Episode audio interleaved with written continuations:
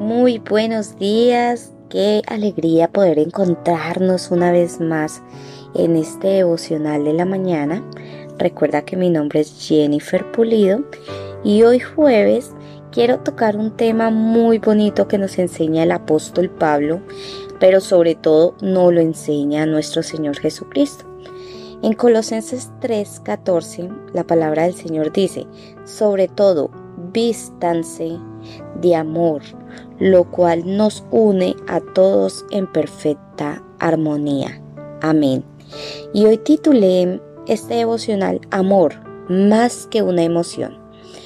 Bueno, yo he escuchado muchas veces decir, ¿cómo voy a amar a esa persona si me ha lastimado y ofendido? Y también he escuchado decir, portarme de forma amorosa sería como ser una hipócrita. Y palabras más y palabras menos. Lo han dicho o yo sé que lo han escuchado. Pero el mandato de Dios es amar sin que el otro individuo lo merezca. El único mandato es amar.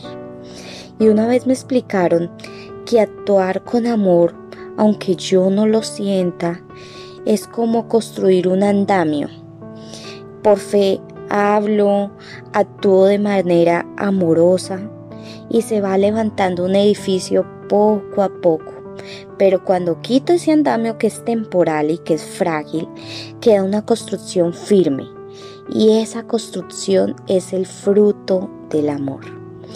Y mira, en Colosenses, Pablo escribe una lista de cualidades hermosas que nuestro Señor Jesucristo nos regala en su ajuar. Nos sirven si queda estas palabras, perdón, no van a servir si las dejamos guardadas como en un baúl de recuerdos. Nos toca estarlas en constantemente eh, actuando, constantemente meditándolas. Y, y vestirnos con esas palabras que nos regala Pablo o que nos regala nuestro Señor Jesucristo en el libro de Colosense. Hay que vestirnos con ellas. Y al final vemos que sobre todo, en ese versículo vemos sobre todo, nos vistamos de amor. El amor agape, que es el amor divino y lleno de gracia. Nos debemos de vestir de ese amor. Mira, un detalle interesante es que un sobre todo es un abrigo o gabardina que se pone al final para completar un atuendo. Lo más importante y lo que realmente abarca todo, todo lo demás que menciona el apóstol es al amor. Eso es lo más importante y eso es lo que abarca todo. Y el Salmo 32.10 dice que el amor inagotable rodea a los que confían al Señor. Es decir, que si nosotros confiamos en Dios, creemos en Dios, el amor inagotable nos va a rodear a nosotros, porque confiamos en Él. Por otra parte, el mero amor humano abarca amistad, abarca atracción, pero se agota. Se agota ¿por qué?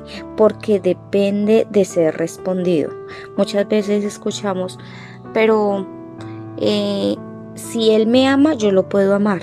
No, no es así. Yo puedo amar sin necesidad de que esa otra persona me ame.